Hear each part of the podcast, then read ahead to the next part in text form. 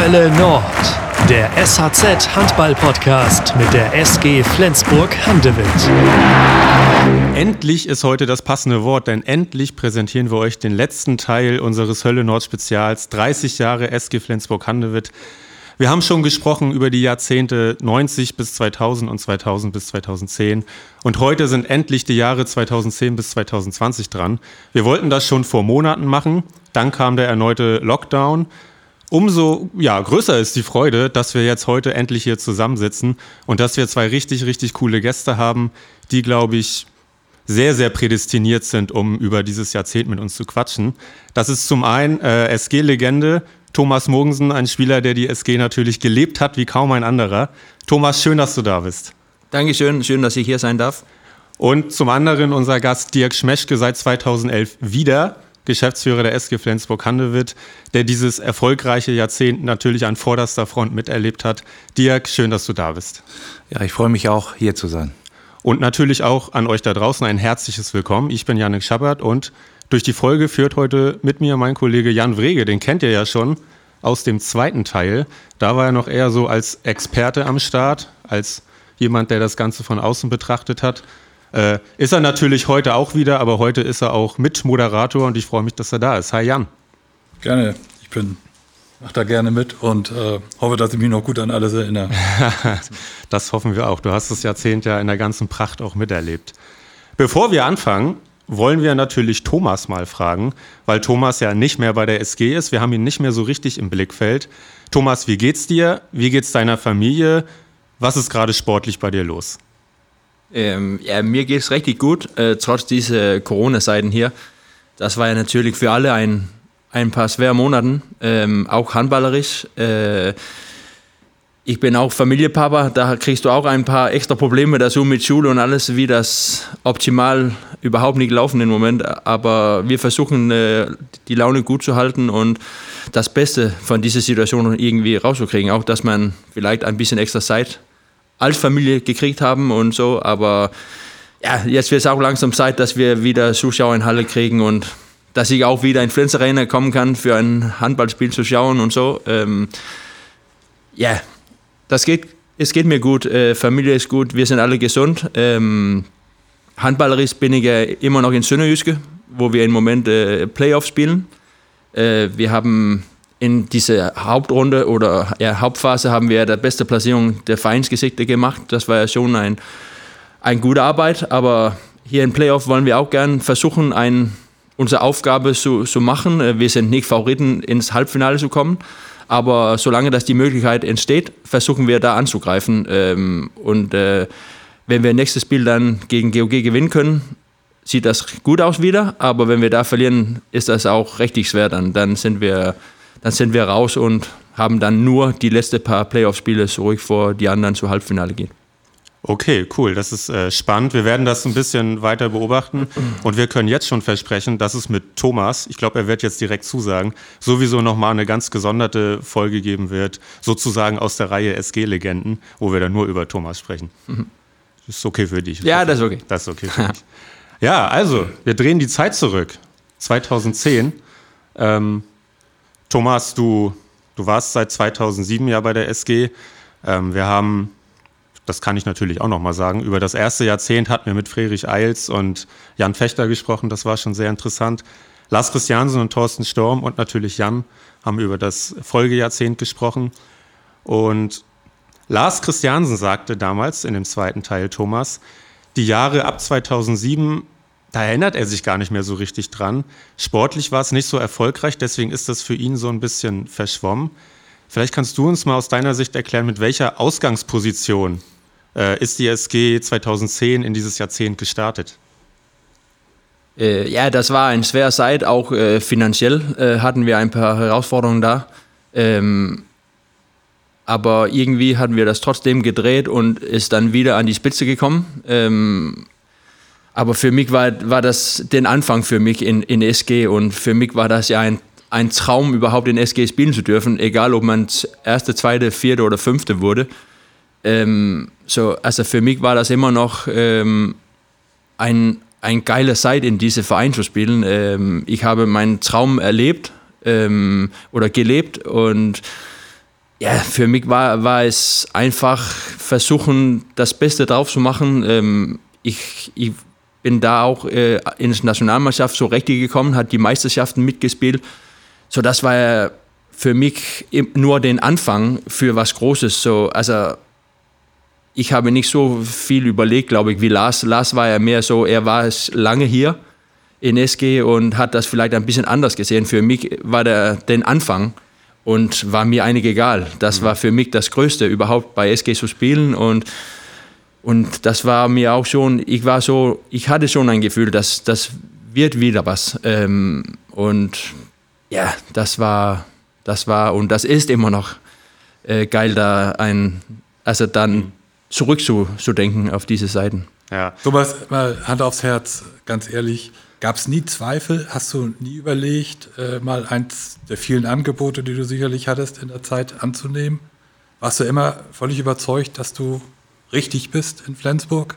Ja, äh, das kann ich ehrlich sagen. Ich, ich habe ein paar Angebote da gehabt, oder das, aber das wurde nie konkret, weil ich habe das immer abgelehnt. Also ich habe immer gesagt, erste, zweite und dritte Priorität ist in SG zu bleiben und danach können wir reden. Aber so weit kam das nie. So. Es war eine ganz schöne Durststrecke, äh, eine titellose Zeit von 2007 bis 2012, äh, bis zum Pokalsieg der Pokalsieger. Ähm, wann hast du das erste Mal so wieder Hoffnung geschöpft, äh, dass man mal wieder was abräumen kann? Aber jetzt weiß ich, dass wir schon über diese äh, von 2000 bis 2010 gesprochen haben. Aber mein erstes Jahr kam ich äh, und äh, drei Runden vor Schluss hätten wir immer noch die Möglichkeit, deutsche Meister zu werden. Ähm, so für mich war das ja in, in die Spitze, also oben auf die, in die Spitze zu spielen. Also vierte, fünfte Platz für mich war auch äh, mit oben zu spielen, in ein Spitzenteam zu spielen. Also das war, ich habe nie so gedacht, Flensburg war so ein mittelmäßig. Das war nie für mich ein Thema. Ähm, ich habe so lange geträumt, in SG zu spielen und deswegen war das äh, für mich immer noch ein, ein Gefühl von, ja, von, von der Spitze. Äh, und äh, ich habe nie gezweifelt, dass das richtig für mich war. Und Bundesliga war auf den Punkt auch für mich das geilste Liga. So, das war nicht nur, was ist SG, das ist, was ist diese Bundesliga-Leben und äh, welche Erlebnisse kriegst du da, welche Highlights hast du während einer Saison in die große Arena zu spielen für 10.000 Leute. Und äh, deswegen war das für mich immer besonders und und die Fans waren ja immer noch da für uns. Also natürlich gab es Momente, wo die unzufrieden war, aber diese Unterstützung, finde ich, haben wir immer gespürt und, und diese Band zwischen Spieler und, und, und Fans, den ganzen Stadt und so, das war, für, das war so für mich immer beeindruckend, wie, wie eng das war. Und das habe ich auch immer mitgenommen und mehr und mehr entwickelt. Und am Ende war das ja, ja viel mehr als Handball für mich. Du bist irgendwann gefragt worden, ob du zurückkommen willst. Ähm, wie lange hast du da überlegen müssen? Äh, nicht so lange, weil der Anruf kam genau zum richtigen Zeitpunkt. Äh, eine Woche später hätte ich wahrscheinlich äh, woanders zugesagt. Äh, und in dem Moment, wo äh, unser damaliger, äh, auch unser Beiratsmitglied Mike Lassen mich angerufen hat, habe ich eigentlich relativ kurz nur überlegt und bin dann relativ schnell nach Flensburg äh, gekommen, wo meine Familie auch noch lebte und das erste Gespräch hat mich eigentlich schon wieder bestärkt zurückzukommen, nachdem ich vorher ja schon mehr als 25 Jahre bei der SG als Spieler und Manager gewesen bin, was ich im Nachhinein auch für eine richtig gute Entscheidung äh, empfunden habe und worauf ich mich dann damals auch sehr gefreut habe. Du bist ja kurioserweise so wieder eingestiegen, wie du ausgestiegen bist. Äh, ein Jahr in einer Doppelrolle. Das erste Mal hat es nicht so richtig funktioniert, dann bist du gegangen. Das zweite Jahr äh, das zweite Mal äh, bist du geblieben. Erzähl doch mal, was hast du hier vorgefunden? Was war deine Mission? wie Thomas gerade schon gesagt hat, also die SG, das darf man nicht vergessen, vorher auch schon in meinen Augen Spitzenverein. Äh, die SG spielt, wenn man jetzt zurückblickt, mittlerweile seit über 21 Jahren immer jedes Jahr international. Ich glaube, das hat kein äh, vielleicht hier wie Kiel, aber es hat sonst kein äh, deutscher Handballverein geschafft. Und immer oben mitgespielt, immer sehr weit gekommen, teilweise auch immer bis in Finals gekommen. Äh, leider hat es eine sehr lange Zeit, ich glaube seit 2005 gegeben, wo die SG keinen Titel mehr gewonnen hat. Und ähm, als ich dann wiedergekommen bin und damals im ersten Jahr zusammen auch mit Holger Kaiser, war natürlich ein wichtiger Part von meiner Seite aus. Ich hatte damals zu Beginn eine etwas andere Aufgabe, bevor ich dann ein Jahr später alleiniger Geschäftsführer geworden bin, äh, die SG vielleicht neu zu strukturieren, ihr ein neues Gefühl zu geben äh, und natürlich wieder dahin zu streben, das war auch mein oberstes Ziel, wieder Titel zu holen, weil das Gefühl, Erfolge zu haben, ist und bleibt äh, im Sport das Größte. Und das hat die SG über lange Jahre ja auch äh, schon bewiesen, äh, bis 2005, wo ja schon einige Meisterschaften, Pokalsiege und Europapokalsiege gewonnen wurden. Und das war eigentlich der erste Anlass. Äh, und daran haben wir jetzt sehr intensiv, relativ schnell gearbeitet. Äh, auch, wie ich finde, eine super Truppe gehabt. Wir haben schon gereifte Spieler gehabt. Thomas ist das beste Beispiel dafür, die diese SG auch gelebt haben. Und da haben wir im Grunde 2011, 2012 angefangen, das eben auch breiter aufzustellen und dem auch eine vielleicht neue Philosophie und ein neues Selbstwertgefühl zu geben, was uns, glaube ich, rückblickend in den letzten zehn Jahren sehr gut gelungen ist. Ich glaube, äh, das große Problem zu der Zeit oder die große Herausforderung bestand darin, ähm, die Konsolidierung weiterzuführen der, der Vereinsfinanzen. Die waren ja immer noch nicht ganz äh, stabil, also jedenfalls bei weit davon weg, wie sie äh, jetzt heute sind oder vielleicht vor der Corona-Zeit waren. Aber gleichzeitig auch immer den Erfolg äh, nicht aus dem Augen zu verlieren. Wie, wie schwer war das da, diese Balance zu halten? Ja, das ist ein sehr schmaler Grad. Auf der einen Seite muss man immer wieder einen Riesendank an unsere Gesellschafter, Sponsoren, Club 100 Mitglieder, aber auch unsere Fans geben, die uns immer die Treue gehalten haben und auch in schwierigen Zeiten zu uns gestanden haben. Und äh, man darf nicht vergessen, sobald man diesen Weg verlässt, äh, eine Spitzenmannschaft zu sein und sagt, okay, dann werden wir mal eben, müssen wir damit leben, dass wir auch mal Fünfter, Sechster äh, sind in einem Jahr und vielleicht nicht europäisch spielen, dann kann das sehr schnell gehen. Das haben auch andere Vereine auch gezeigt, dass man eventuell in so eine Abwärtsspirale oder ein äh, gerät oder in eine Spirale, die dann nach außen hin nicht befriedigt. Äh, ich glaube, diesen, diesen schmalen Grad, äh, auf dem bewegen wir uns sehr gut und auch sehr gut gestützt von beiden Seiten, sowohl von den Fans als auch von, von unseren Gesellschaftern und Sponsoren. Aber, und das darf man auch nicht vergessen, von einer Mannschaft, finde, Thomas ist immer das beste Beispiel dafür, die diese SG eben auch lebt und die diese nicht nur lebt, sondern erlebt und mitlebt. Und das, glaube ich, ist die Stärke. Das beweist die jetzt aktuelle Mannschaft auch wieder. Diese große Stärke, die, glaube ich, hat sich in den zehn, letzten zehn Jahren noch mal weiterentwickelt. Wobei ich nicht verhehlen will, dass in den Jahren zuvor auch großartige Spielerpersönlichkeiten und Legenden auch da gewesen sind. Das zeigt ja allein die, unser, unser Legendenstatus von Jan Holbert über Lars Christiansen ja, und natürlich zwei Trainer, die das sehr heftig geprägt haben. Auf jeden erst, Fall. Erst Lubo und dann Mike. Der Wechsel von Pierre Lehn zu Lubo und Vivranjes, äh, war das sehr schnell spürbar für euch, dass das so eine erhebliche Qualitätsverbesserung war, dass die Mannschaft da hat sich dann nachher sehr schnell entwickelt zu einer Mannschaft, die wirklich ernsthaft um Titel wieder mitspielen konnte?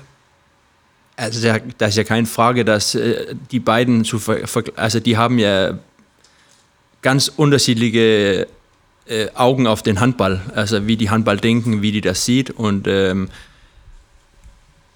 da hat Lupo schon äh, ein großes Stück Arbeit gemacht. Er hat den Verein sein, seinen Weg gezeigt und erklärt und, äh, und ist auch damit gelungen und hat äh, eine so Mannschaft um den Mannschaft so irgendwie gebaut, so dass das noch ein Stück in Richtung Profi geworden ist, finde ich, und ähm, hat das geprägt. Und ähm, aber ich finde auch, also die Spielern äh, müssen auch zusammenpassen, finde ich. Also das finde ich ein, ein, ein riesen also ein, ein großer Grund, warum eine Mannschaft äh, was leisten kann. Das ist, dass der, der Mannschaft funktioniert, dass du Spielern holen, da jeden Tag füreinander arbeiten da bereit ist, äh, für sein Kumpels alles äh, zu geben, auch wenn das wehtut oder wenn das schwer ist. Äh, und da haben wir langsam, finde ich, äh, richtige Spieler gefunden und also das wurde viel mehr als, als Handballkollegen. Und auch heutzutage ist das ja gute Kumpel, also das richtig enge Kumpels für mich auch, dass man, die man auch äh, neben das Spielfeld noch mit die reden und so treffen. Und äh, das war für uns, finde ich, ein ein große, also wir waren ja eine Mannschaft mit einem großen M und das haben wir auch immer gesagt. Natürlich haben wir auch gute Spieler gehabt, aber so, da war auch oft so, wo wir nicht die, das Beste, also so individuelle Qualitäten haben, so vergleichen mit anderen Mannschaften, aber als Team haben wir einfach super funktioniert und das finde ich, wenn man so viel Zeit miteinander verbringt, dann brauchst du auch, dass du diese Geist und diese Wille haben, füreinander zu kämpfen. Und äh, das hat uns weit gebracht, finde ich. Und äh, das war auch für mich wichtig, finde ich. Also da habe ich mich am besten wohlgefühlt, dass man diese Gefühl haben, dass hier, hier sind Leute, die füreinander kämpfen und, und nicht nur für eigene Aufgaben oder für eigene Geld und für eigen, eigene Gehalt und ja, eigene Möglichkeiten. Thomas hat äh, Lubomir Franjes auch schon, bevor er Trainer wurde, aus dem Hintergrund ähm, ein bisschen darauf eingewirkt, wie ihr euch taktisch verhaltet? Ja, also ich, ich kam ja eigentlich als, als Spielmacher nach Flensburg, aber hat viel halb links gespielt, die ersten paar, paar Jahre mit Lubo zusammen. Und wir haben ja viel Handball ges gesprochen. Er hat mir auch viel beigebracht, als auch wie man denken, wie man so neben Spielfeld auch mit Leuten umgehen. Und ich habe auch immer ein klares Blick im Kopf gehabt, ich wollte auch ein Leader werden. Ich wollte nicht nur ein Handballer werden, ich wollte auch diese Verantwortung nehmen und meiner Mannschaft helfen, das Beste zu, zu machen. Ne? Und äh, da hat er mir viel geholfen. Und ähm, das bedeutet schon, finde ich, für, für einen jungen Spieler, dass eine von den Älteren Bock haben oder wie sagt man, mich so helfen und erklären, wie, wie man vielleicht die Sachen machen. Da muss ich ja auch selber so meinen Weg finden, aber trotzdem einen Rat für, für, die, für die älteren Leute nehmen. Und da, da war er schon ein, ein großer Teil für, für meine Entwicklung, auch hier in Flensburg. Jan Lubomir Franjes ist ja eine Personalie, die, die wegweisend war, auch für, für spätere Jahre. Wir haben natürlich vorher gesprochen, ähm, Tobias Karlsson, der Name kam natürlich ganz schnell. Der wurde ja auch in dieser Zeit Kapitän, sehr schnell, nachdem er zur SG gekommen ist.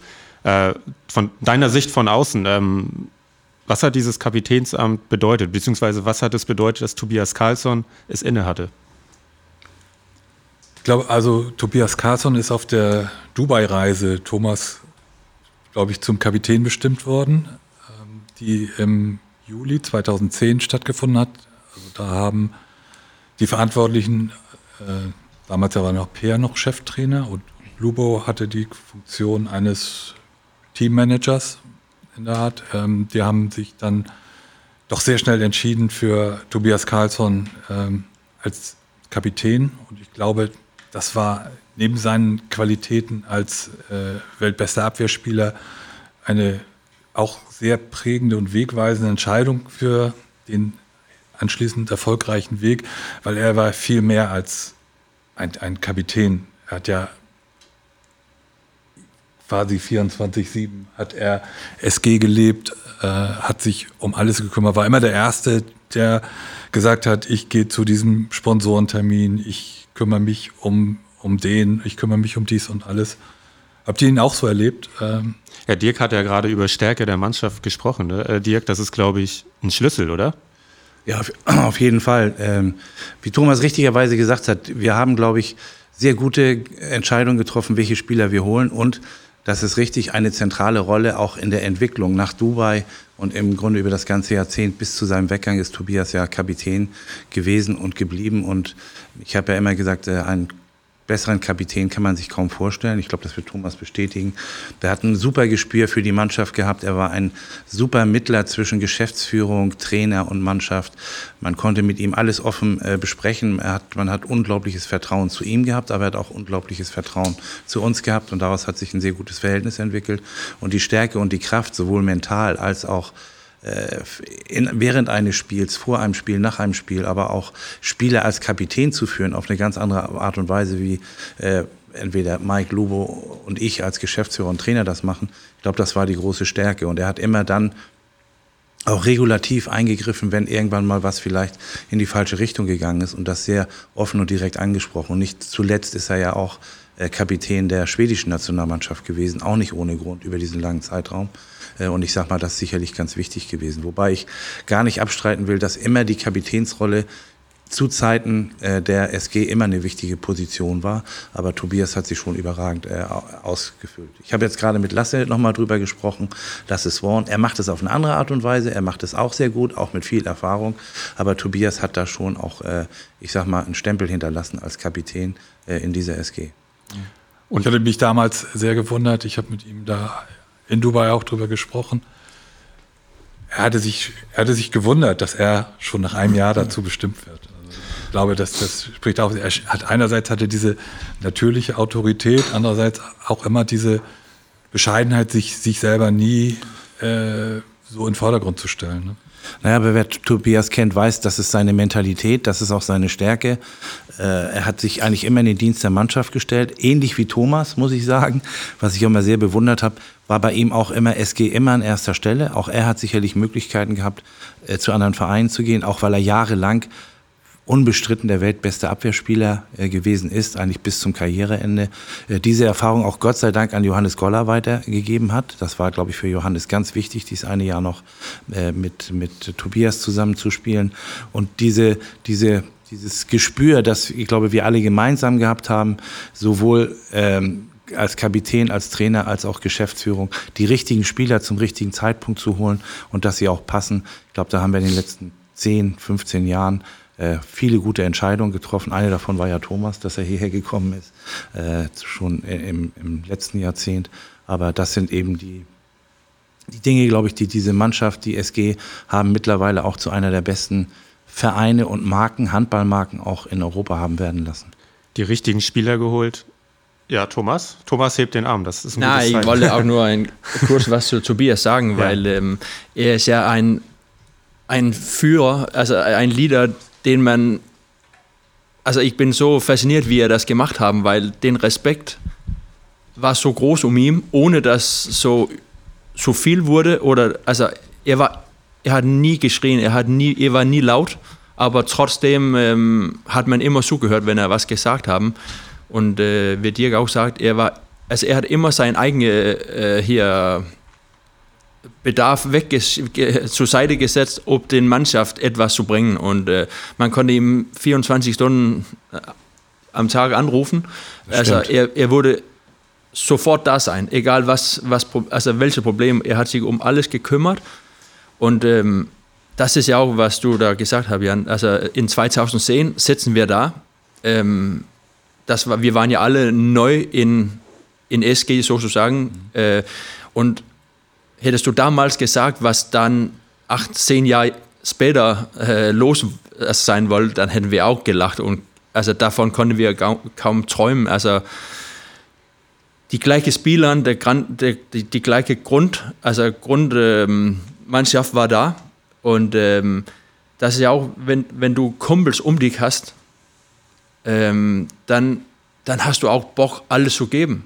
Also wenn, wenn du den, den den Spielern neben dich, wenn du die, wenn du die magst und da, also du was erlebt, zusammen erlebt haben. Wir sind ganze Welt umgereist zusammen. Wir haben so viele Stunden in Bus, also alles so sechs Stunden eigentlich haben wir erlebt auf mhm. Hotel mhm. und in Bus und so, wo man, also wir haben dann, dann kriegst du so ein Band, das ist so schwer zu erklären. Also wenn man, wenn wir uns jetzt heute zu Tag treffen und darüber reden, was wir alles da erlebt haben, in einem Flughafen zwölf Stunden gewartet, 48 Stunden verspätet in Ukraine oder in Rumänien. Also das, erlebt nicht viele Leute. Und diese Band, das, das bringt uns so nah einander, dass du alles für die anderen geben möchtest. Und das ist so, ich will das nicht mit, mit richtigem Krieg vergleichen, aber du gehst ins, in Krieg zusammen und dann willst du alles geben, das als, als Team das Beste Leistungen bringen. Und das, dann ist das egal, ob ich äh, null Tor mache oder er kann, also acht Fehler machen. Wenn wir gemeinsam unser Ergebnis erreichen, dann ist das egal, was der Einzelspieler gemacht haben. Mannschaft gewinnt, abhaken, dann hast, hast du deine Aufgabe irgendwie gelöst, egal wie und. Also, und diese, diese Mentalität, das, das, das hat sich so entwickelt seit 2010 da und bis wo wir voneinander dann langsam aufgehört haben oder weggewechselt ist. Also das, das war so ein starker Band und das ist es auch heutzutage. Also von mir aus kann Thomas weitererzählen. er schafft das irgendwie, sein Herzblut für die Ja. SG total greifbar zu machen. Ich wollte jetzt mal konkret auf die Erfolge kommen. 2012 äh, der Europapokal der Pokalsieger, der noch eine Titelsammlung, eine einmalige Titelsammlung komplettiert hat. Die SG ist, glaube ich, der einzige Verein, der alle Europapokale gewonnen hat, die überhaupt möglich sind.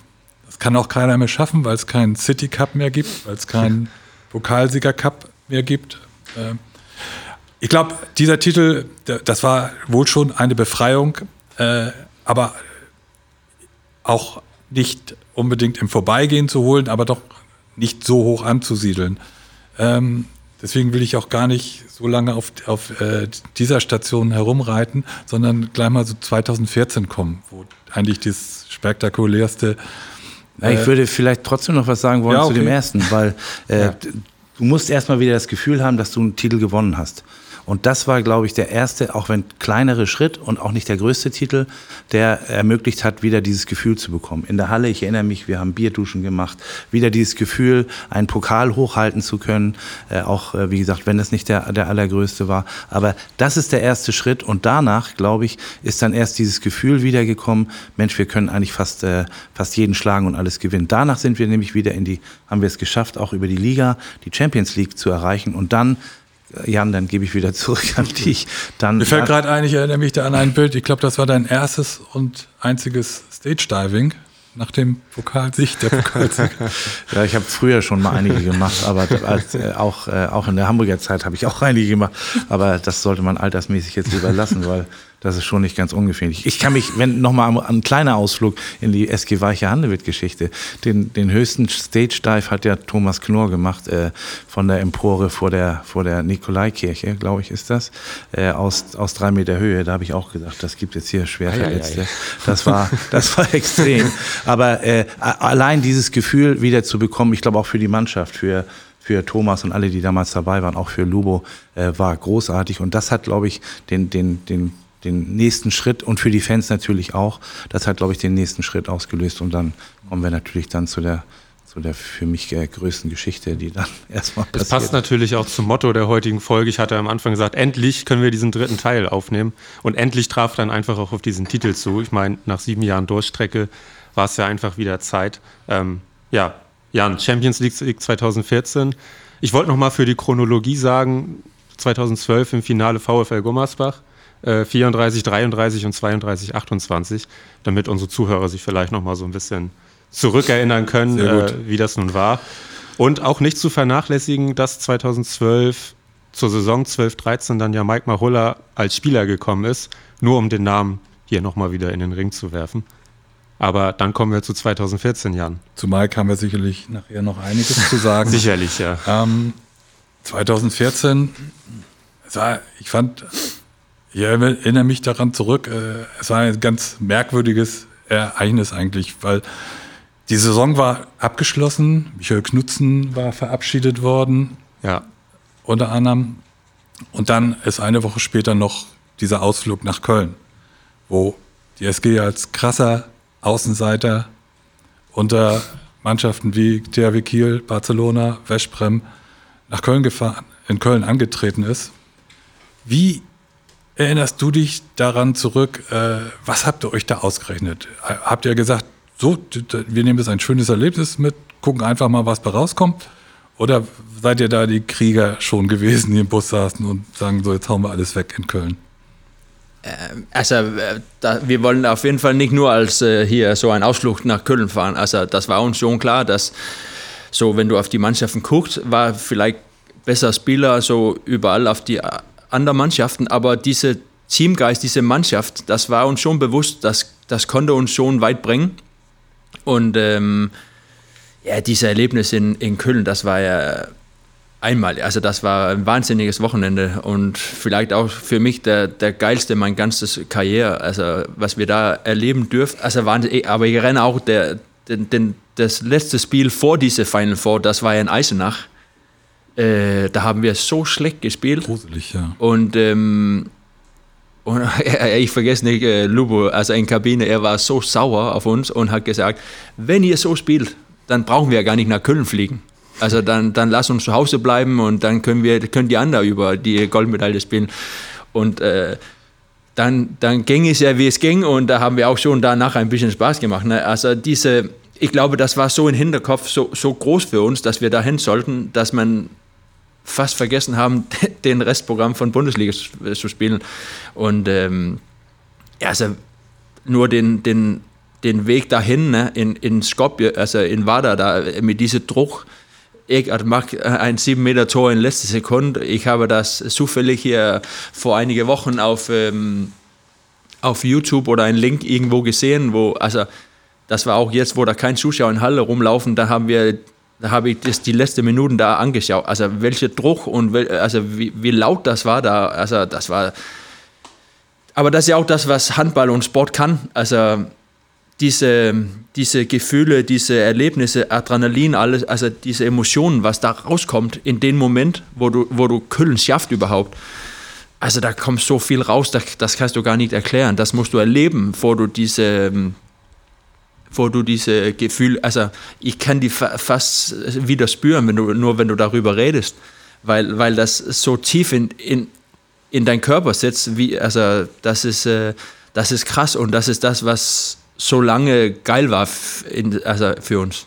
Wenn wir mal über das Halbfinale gegen Barcelona reden, da war im Grunde die Entscheidung schon gefallen. Barcelona sechs Tore weg. Ähm, wie habt ihr das geschafft? Äh, das Acht weiß Minuten kein vor Schluss dieses Spiel zu drin. Acht Minuten vor Schluss, das muss ja. man ja nochmal Ja, und sagen. in Untersaal, also das ja. weiß keiner. Also das weiß keiner, wie, wie diese Comeback zustand, also zustande gekommen ist. Also Barcelona hat ja auch hier, die haben ja schon ausgewechselt, ja. die haben schon sich abgeklatscht, auf äh, hier Arbeit erledigt, wir warten auf morgen. Und dann irgendwie, Sören Rasmussen kam ja rein ins Tor da, hat fast kein Tor mehr reingelassen. Äh, wir haben auch ganz viel gewechselt. Das war ja, das war, also ich, ich kann heutzutage noch nicht, also immer noch nicht verstehen, wie wir das Comeback da also ich glaube, haben. Ihr hattet, ich glaube, ihr hattet einen mentalen Vorteil. Äh, das war ja so. Eine, eine Bundesligamannschaft zu sein, die es kennt, dass kein Spiel zu Ende ist, bevor nicht. Äh, ja, aber das war, das war so kurz vor Ende, wie es überhaupt sein können, ohne fertig zu sein. Also das, ich glaube, das war diese, jetzt spielen wir und gucken, ob wir da etwas retten können oder nicht so hoch verlieren können. Also, ich wollte sagen, Barcelona hatte, hatte keine Übung da drin. Äh, Nein, aber die haben ja trotzdem Vorsprung auch, äh, zu verlieren die sieben Leute ausgewechselt und sieben andere reingesetzt, für, für Kräfte zu sparen. Mhm. So die, für die war das ja auch schon erledigt irgendwie. Und aber ja, man sagt ja oft, Handball oder ist, das ist erst fertig, wenn, wenn der Schlusssignal geht. Und das kann man ja sagen. Das, das war echt so in dem Spiel. Ich mache noch mal, bevor wir weiter noch ein bisschen mehr Stimmung. Ich glaube, Thomas ist schon in Stimmung, aber ich spiele noch mal was ein aus der damaligen Übertragung von EHF TV. Tom O'Branigan ist ja dafür bekannt, dass er gerne sehr emotional kommentiert. Äh, die letzte Sequenz der regulären Spielzeit. Oh, they've lost it! They've lost it! They've lost it! It breaks! Mogensen! Mogensen! Glandorf! Score! My goodness! I don't believe what I'm after seeing there! Der Moment ist präsent, oder Dirk? Ja, auf jeden Fall. ich krieg Gänsehaut. Ich auch immer wieder. Ich kann, ich kann mich an viele Dinge erinnern. Äh, Entschuldigung. Ähm, ich glaube, dieses ganze Wochenende war für uns so überragend, dass wir es geschafft haben mit diesen, durch diesen sieben Meter von Ecki in, in Wada. Äh, das war dann der Schritt, wo wir alle weiß ich, uns sowas von fokussiert haben dann auch, äh, wo wir auch in der Geschäftsstelle alles mit den Fans, alles dafür getan haben, uns ein Gefühl zu geben, wir fahren da wirklich hin, äh, völlig frei, äh, weil wir waren absolute Außenseiter. Ich glaube, wir waren die Mannschaft, die, von der am wenigsten erwartet worden wäre, dass, dass man da gewinnt. Und dann kommt äh, diese, dieses, äh, diese unglaubliche äh, Situation auch mit Holger, der dann ja, ich glaube, habe gefühlt bei 15 Meter abspringt, bei 9 Meter landet und das Ding noch einhaut. Und dann kann man sich natürlich auch noch erinnern an diese unfassbaren 7 Meter Situation, wo Lubo dann auch den Mut hat, gehabt hat, neben äh, Sören Rasmussen dann auch noch, äh, ich sag mal, gerade die Jungen wie äh, wie Boogie äh, und, und Hampus Wanne einzuwechseln, die das dann auch noch gut gemacht haben und dann auch noch die sieben Meter werfen Und das war, glaube ich, dann auch so ein, so ein auslösendes Moment. Und dann, dass das dann, aber da kommen wir vielleicht gleich nochmal zu, dass das dann ein Spiel weiter fast nochmal parallel äh, äh, äh, funktioniert. Aber das war eigentlich das, das, das wirklich schöne Gefühl. Und dieses Gefühl, ich habe eigentlich fast noch jeden Moment in Köln vor Augen. Äh, ich sag mal, wie wir, wie wir auch dahin gefahren sind, was wir drumherum gemacht haben, wie wir auch versucht haben, das Hotel herzurichten, was wir eigentlich auch in Hamburg schon 2000 äh, oder ein Jahr später, Entschuldigung, ich muss ja, man muss ja die Reihenfolge dann auch hin, hinbekommen, äh, beim Pokalfinale äh- ähnlich wiederholt haben, weil Hamburg ist ähnlich vergleichbar, so ein Wochenende, wo es auch um alles geht. Das war äh, ein überragendes Gefühl. Ich glaube, viele haben dann leider, das äh, sa- sag ich mal so rückwärts, gar nicht, nicht im ersten Moment, also die Mannschaft schon und wir schon, aber diese Bedeutung dieses, dieses Erfolges äh, äh, erkannt, weil Champions League-Sieger ist nun mal und bleibt der größte Erfolg, den du im Vereinssport erreichen kannst. Die deutsche Meisterschaft hat den gleichen Stellenwert, aber das Messen mit so, solchen Mannschaften wie Barcelona, Paris, Westbrem, Kielce, äh, das ist schon, das ist schon großartig. Thomas, sag noch mal was zu dieser 7-Meter-Geschichte im Halbfinale. Ha- Hast du das überhaupt mitgekriegt, wer 7 Meter werfen sollte? Habt, hat, habt ihr das alle mit wahrgenommen, was Lube da für eine seltsame Liste gemacht hat? Nein, mir war es nur klar, dass ich nicht äh, werfen soll. Ja, das war klar. Ja, das, Nee, aber das, was man nicht vergessen soll, ist ja, also äh, Boogie und Hambus, die, die, also damals waren die äh, ganz jung und frisch und Jim ja auch. ja, ja, aber ja genau und äh, also wenn du die Namen heute hörst, denkst du, ja, natürlich haben die geworfen, aber damals kam, das war erstes Jahr in Flensburg und äh, drei junge Leute, die waren, was, was waren die, 20 Jahre, alt, 21 und muss da ein, ein 7 Meter in Halbfinale Champions League gegen Barcelona also werfen, wo ich sage, das ist schon Hut ab da. Ja, ich, ich kann mich erinnern, Mike Machulla sagte, wie ich die Liste, wie ich die Liste sah, dachte ich, jetzt, jetzt dreht er durch. Ja, und ich habe auch, also ich, Aber nicht nur er hat das gedacht. ich wurde auch so oft gefragt, was hättest du gemacht, wenn Hamburg diese Leger da ver, verschossen hätte, aber da habe ich auch gesagt, das will ich gar nicht wissen. ähm, jetzt ist das ja alles Geschichte und das ist ein Highlight für, für ganze SG-Geschichte. Ähm, aber die Eier zu haben, so einen, äh, einen Wurf zu machen auf den Zeitpunkt, ne, das zeigt ja auch, äh, wo Hamburg jetzt steht. Also Ja. da, dann brauchst du schon ich- äh, Mut und äh, also Ich erinnere mich noch, wie ich Hamburg in der Mixzone unten in der Lanxess Arena gegenüberstand und sag, wie hast du das hingekriegt?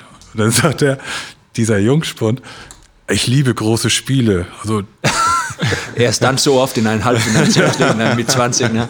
Äh, Aber das ist ja diese, also das macht ja den, den Wochenende so besonders. Also wie das, also wie das passiert ist alles. Also das ist so schwer zu vorstellen. Und wenn du auch das Spiel guckst, wer auf unserer Seite rumläuft da und auf den Punkt, Zeitpunkt, wie jung alle waren und wie wenig wir eigentlich als, als Team so geleistet haben und gewonnen haben. Ne? Und auf anderer Seite steht da Welthandballern, mehrmals Champions League-Siegern und aber trotzdem haben wir das äh, über so ein Wochenende geschafft. Das war also mit Abstand der geilste Erlebnis. Ne? Und dann lief das Finale eigentlich fast unspektakulär im Vergleich zu, Ja, aber das war, zum das war Halbfinale. Auch wieder sechs So un unspektakulär fand ich das ja nicht. Wir lagen ja auch fast wieder mit sechs, glaube Ja, ich. das meine ich, das war so ein komisches Gefühl. Du spielst das wichtigste Spiel deines Lebens, aber schon während Aufwärmung bist du tot. Also von, von Tag vorher. Wir haben ja hier 70 Minuten Handball gespielt, sieben Meter und diese Adrenalin und dann, ich weiß nicht wie viele Stunden nachher musst du wieder dich bereit machen für ein, also Körper war, das war schon, du warst schon vorher halbtot, ne?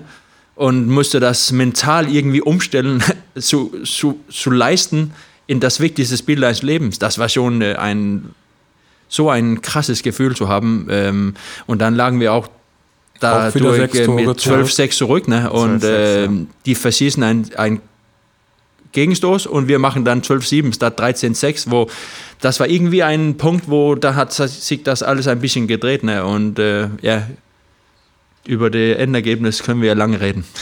Thomas, was, was mich noch interessiert, äh, ein paar Wochen vorher war ja das Pokalfinale gegen die Füchse. Das war ja mal so ein Pokalfinale, wo man vorher dachte, endlich mal nicht THW.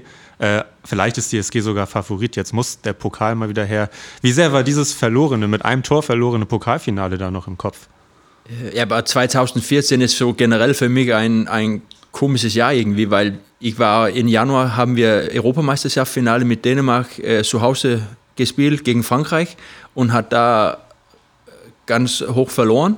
Und das war schon eine Enttäuschung. Dann kam Pokalfinale, wo wir einig, äh, endlich Favoriten waren, verloren. Auch noch eine Enttäuschung. Ne? Und dann fährst du nach Köln und denkst, ja, vielleicht wird es drei Enttäuschungen innerhalb äh, ein halbes Jahr. Ne? Und ja. dann kam der irgendwie so, wo ich auch gesagt habe, wir, wir, das war der, hätte ich einwählen müssen, dann wäre das ja die richtige. Aber das war schon, äh, das war schon so Tief, Tiefpunkt und äh, Höchstpunkt innerhalb zwei Monaten oder äh, wie, wie, wie lange das ja ein war, Monat war ein Monat zwischen da mhm. und das ist ja das was was Sport also du bist ein Monat so tief unten wo das schwer ist wieder hochzustehen und dann auf der anderen anderen Monat bist du oben und hat das geilste Erlebnis dein Sportkarriere erlebt also das ist schon krass ne? wie, wie, wie große wie sagt man so Gefühls ähm, Abstände, ja. dass du hast innerhalb so kurzer Zeit. Ne? Das, das, das, das Gute war ja auch, da, oder daraus hat, hat die Mannschaft vielleicht auch gelernt, weil die SG war ja oder ist lange Zeit ja Dauergast beim Final Four in Hamburg gewesen. Äh, und äh, ich sag mal, allein die Freude damals dann wieder ins Finale zu kommen und eventuell dann nach 2012 äh, oder dann den nächsten Pokalsieg auch zu holen, war ja auch ein großes Ziel. Ich glaube, da hat die Mannschaft aber auch viel mitgenommen, was man noch tun muss, um so ein Finale eben auch zu gewinnen. Und ich glaube, das, das ist das Gute. Also die Enttäuschung nicht mitgenommen und die Angst nach Köln, sondern genau das umzudrehen. Was haben wir da vielleicht nicht richtig gemacht oder falsch gemacht und was können wir da weiterentwickeln? Und äh, wer Lubo äh, kennt, weiß, dass Lubo eben auch extrem erfolgsorientiert ist und das vielleicht auch rechtzeitig dann in die Mannschaft reingebracht hat, was dann ja später auch, ich sag mal, äh, dauerhaft auch in, als Gefühl, was Thomas beschrieben hat, in die Mannschaft reingekommen ist. Man muss keine Angst haben vor irgendeinem Spiel, sondern man kann eigentlich alles gewinnen, wenn alles drumherum stimmt, wenn die Einstellung stimmt, wenn die Mannschaft passt und man mit einem guten Gefühl dahin geht und mit Unterstützung natürlich auch von außen.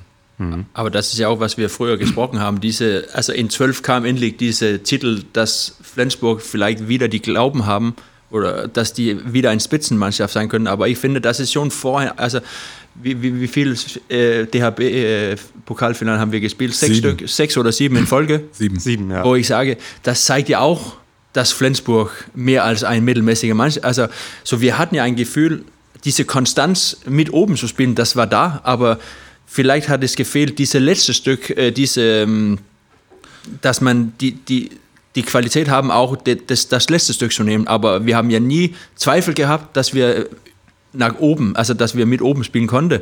Äh, das hatten wir auch da gezeigt und das war schon ein, also wir hatten schon, glaube ich, Vertrauen, dass wir, dass wir als Mannschaft was leisten können. Also wir haben nur diese letzte Aktion gefehlt. Also mein, ja, meine, meine muss ich äh, Thomas zustimmen. Meine Erfahrung so eigentlich der letzten Jahre oder meiner Zeit auch als, als, als, als Geschäftsführer oder Manager hat immer gesagt, das letzte Stück, der letzte Zentimeter oder der, die letzte Hundertstel Sekunde, wenn man das mit Formel 1 Rennen oder mit Schwimmwettbewerben oder so äh, vergleicht, ist immer das Schwierigste. Das ist der Punkt, der eigentlich immer fehlt, um, um diesen Tick besser zu sein. Und dieses Gefühl musst du, muss man haben, um zu wissen, dass man es kann. Und da darf kein Zweifel sein. Wenn man in ein Spiel hineingeht, dann muss im Grunde nicht alles stimmen, das, aber man muss diesen, darf diesen Zweifel nicht verlieren. Und das hat eben, glaube ich, 2012 wieder angefangen äh, und hat sich eigentlich dann so weiterentwickelt. Aber dieses Stück ist das härteste. Und mich hat eigentlich immer geärgert, das habe ich auch gesagt, uns alle, wenn wir in Hamburg waren äh, oder in, ich sag mal, auch in Köln gewesen wären und du dann sitzt nach einem Spiel und musst immer dem Gegner gratulieren und anerkennen, ja, ihr wart eben dieses Stück besser und das muss man fairerweise anerkennen. Es sei denn, eine Schiedsrichterentscheidung äh, äh, zwingt einen dazu, vielleicht dann nicht weiterzukommen oder, oder sonstige Dinge, Verletzungspech, alles. Aber äh, das hat mich eigentlich selbst auch immer gewurmt. Man muss das mit Anstand machen, man muss auch anerkennen, dass andere Mannschaften dann vielleicht besser sind. Aber ich finde es eben schöner, wenn man selbst umgekehrt sitzt und äh, der Gegner dann sagt, ja, man muss verdienterweise sagen, die äh, andere Mannschaft war fokussierter, sie waren besser, sie sind verdientermaßen gewonnen. Und das ist für mich zum Beispiel immer ein Ansporn ge gewesen. Ich wollte also ungern äh, nach, äh, mit, mit dem Trainer mit, äh, dann auf, auf, auf ein Pressepodium gehen und dann sagen, hm, der, wieder nicht gereicht. Der letzte Schritt im, in den sieben Pokalfinalen ist ja dann leider nur einmal so ganz erfolgreich geglückt und das auch auf ziemlich verrückte Weise 2015. Ähm, SG mit Personalproblemen nach Hamburg Und dann macht Lubo äh, wieder so eine Aktion, irgendwas zwischen Genie und Wahnsinn, lässt zwei Spiele in Hamburg in weniger als 24 Stunden quasi mit offener Manndeckung spielen. Was ja. letztlich zum Erfolg geführt hat. Da haben wir auch noch ein einleitendes Audio. Das können wir ja sonst ja. mal, weil da hat Anders Zachariasen auch schon mal hier im Podcast drüber erzählt. Vielleicht nur so als kleiner Einstieg. Dann könnt ihr natürlich gleich nochmal was dazu sagen. Aber da, dann fangen wir an damit und keine wissen warum. Äh, weil das ist ja, also das ist ja gar nicht mit unserer Abwehr zu tun und wir stehen auf, also ab und zu viel kompakter als das. Ähm, aber auf einmal trainieren wir das und das trainieren wir die ganze Zeit bis dahin. Und dann auf einmal sagt Lubo, ja, er hat diese Idee, dass wir einfach nur offensiv gehen. Das passt zu dem, was Jan gerade gesagt hat. Also, Thomas, wie hast du das erlebt?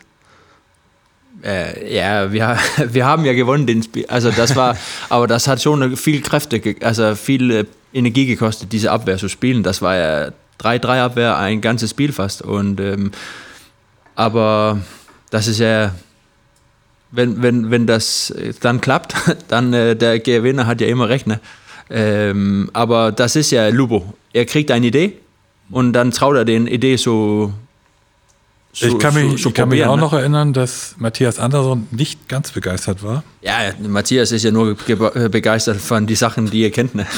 äh, nein, also das ist ja so, ähm, einige, einige lieben diese Umstellung, immer was Neues zu probieren und so. Und dann gibt es da die, die gern äh, mehr Wochen vorher wissen möchten, was wir machen. Äh, und äh, da, da gibt es ja kein äh, Fazit, was richtig ist, aber das ist ja halt so. Ähm, und manchmal klappt es, manchmal klappt es nicht. Und das war schon ein, auch ein verrücktes Wochenende. Aber das ist auch, was Dirk gesagt haben. Das letzte Stück von, von gut zu sein bis etwas zu gewinnen, das, aber das, das fordert auch viel äh, Glück, finde Also das ist ja nicht nur Qualität, aber das hat auch ein bisschen mit Glück zu tun und so.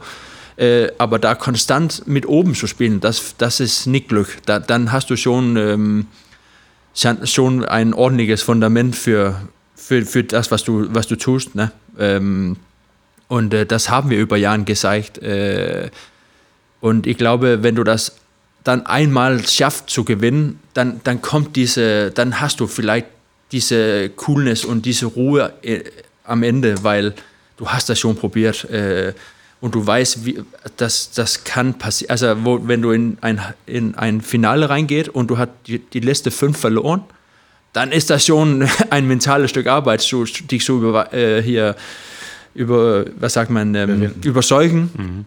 dass du das gewinnen kannst. Aber wenn du das erstmal probierst, dann, dann ist das alles ein bisschen locher. Und das, das ist schon äh, wichtig, auch für die, für die nächste Zitten, glaube ich, dass man diese Vertrauen haben, dass jetzt haben wir das gemacht, dann, dann, dann müssen wir das nur nochmal schaffen, ne? als äh, wir müssen das irgendwann schaffen. Also diese mhm. Ja, es war ja wieder, genau, ähm, ich wollte noch mal darauf aus, äh, wie der Verlauf war. Also gegen die Rhein-Neckar-Löwen im Halbfinale war es, glaube ich, ein Buzzerbeater von, von Jim Gottfriedsson, wenn ich mich recht erinnere. Ja, genau. Und dann äh, im Finale Magdeburg, äh, ja, das ganze Paket, Verlängerung, sieben Meter werfen, wieder Hampus mit dem letzten sieben Meter. Wir haben jetzt viel über Lubos Arbeit direkt an der Mannschaft, direkt am Spiel geredet. Äh, wie hast du ihn erlebt äh, in eurer Zusammenarbeit? War es ein Trainer, der euch immer schön Druck gemacht hat? Äh, hat, er, er viel, hat er viel verlangt von euch? Wie war der Umgang da? Ja, man muss schon sagen, dass Lobo ein Trainer ist, der, der selbst, ähm, so wie ich ihn kennengelernt habe, äh, auch sehr viel gearbeitet hat, sehr akribisch gewesen ist, aber auch viel gefordert hat. Und eben auch, ähm, ich sag mal, im positiven Sinne, das vielleicht, äh, äh, um, um das auch richtig einzuordnen, äh, auch vieles nicht links und rechts zugelassen hat, sondern seinen Weg gegangen ist. Äh, er hat auch äh, sehr viel Einfluss genommen auf Bereiche, die jetzt links und rechts daneben äh, sind. Also auf Athletik, auf, auf den medizinischen Bereich, auf auf organisatorische Dinge. Da ist er schon ein, ich sag mal, da ist ein Alpha-Tier. Das kann man so sagen, im positiven Sinne. Ich glaube, Trainer müssen auch irgendwo äh, richtige Alpha-Tiere sein, äh, auf eine unterschiedliche Art und Weise. Also die Zusammenarbeit mit, mit Lubo war gegenseitig fordernd, ähm, hat immer, ähm, ich sag mal, neue neue Ansprüche gestellt, hat manchmal äh, sicherlich auch sehr, für, an sich selbst sehr hohe Maßstäbe äh, gest, äh, gestellt, äh, auch natürlich das Ziel ausgegeben, deutscher Meister zu werden. Äh, was ihm ja leider nicht in der Zeit, in der er Trainer war, gelungen ist. Aber er hat natürlich eine Erfolgsära der SG mit eingeleitet mit äh, drei Titeln. Das waren ja äh, Europapokal, Champions League Sieg und der, äh, der deutsche Pokal, was natürlich in der Zeit auch schon für einen Trainer überragende Erfolge sind. Und äh, ich sag mal, Thomas kann vielleicht selbst auch noch da was zu sagen. In der Zusammenarbeit mit der Mannschaft ist er schon sehr fordernd gewesen äh, und hat natürlich auch, darf man auch nicht vergessen, auch ein gutes Gefühl für gute junge Spieler auch gehabt, die gekommen sind. Wobei er bei, wobei junge Spieler es auch nicht so ganz leicht gehabt haben, sondern eben auch äh, viel Zeit gebraucht haben. Aber in entscheidenden Phasen er hat, hat er denen auch das Vertrauen gegeben. Äh, es ist auch, ich sag mal, ihm zu verdanken, dass äh, ein, ein, ein Bogdan äh, Radi, Radivojevic und ein Hampus Wanne und ein Jim dann auch sehr jung zur SG gekommen sind. Äh, Draško Nenadic war ein Spieler, den er auch, äh, ich sag mal, geholt hat. Und es gab ja aber vorher auch schon einen, einen Stamm, einen Kern wo er sicherlich auch schon als Spieler oder dann auch unter Per Kalen auch schon mitgearbeitet hat. Also Lubo hat da schon auch einen wesentlichen Anteil an der Grundlage dieses Erfolges. Aber er war sehr fordernd und manchmal äh, auch das nicht negativ gemeint, weil das fordert auch eine, eine herausfordernde Zusammenarbeit äh, auch, auch, hat auch mit sich, auch manchmal nicht einfach. Ich glaube, auch ich bin für ihn manchmal kein ganz einfacher Partner gewesen, weil wir uns gegenseitig auch sehr gefordert haben. Aber im positiven Sinne sieht man dann ja auch, was am Ende dabei herausgekommen ist. Aber zur Zusammenarbeit zwischen Mannschaft und, und, und Trainer kann Thomas sicherlich. Ja, ich wollte noch sagen, 2014, äh, direkt nach dem Champions League-Sieg, ähm, kam ja erstmal dieser Schock, äh, dass Lobo mit Paris geflirtet hat. Da habt ihr noch die Kurve gekriegt. Dann habt ihr ähm, einige Jahre später spektakulär verlängert, gleich fünf Jahre. Und dann hat er sich doch entschieden, 2017 dann auszusteigen. Ja, das war keine leichte Phase, das meine ich ja. Das war mhm. ja die, ist der Bereich, in dem es auch äh, mit Lobo immer nicht ganz einfach war. Was klar war, nach dem Champions League-Sieg ist er, glaube ich, dann auch im gleichen Jahr oder im nächsten Jahr auch dann nochmal Welttrainer, zum Welttrainer ge gewählt worden. Wir haben dann Paris abgewehrt und haben dann gesagt, um uns selbst auch zu schützen als Verein, äh, haben wir uns dann zusammengesetzt, ich damals mit dem, mit, mit, auch mit dem Beirat und mit Boy Mesenburg und haben uns dann entschieden, auch vorzeitig zu verlängern, weil wir schon gesehen haben, A, welches Potenzial Lubo hat, aber auch, welches Potenzial auch in der Mannschaft steckt, welche Spieler wir mittlerweile auch aufgebaut haben, welche gekommen sind. Die Mannschaft hatte ja eine unglaubliche Qualität. Das haben wir ja bewiesen oder hat der Verein ja bewiesen oder wir, weil wir ein Jahr später gleich den nächsten Titel gewonnen haben. Das darf man ja in, in dem Zusammenhang nicht vergessen.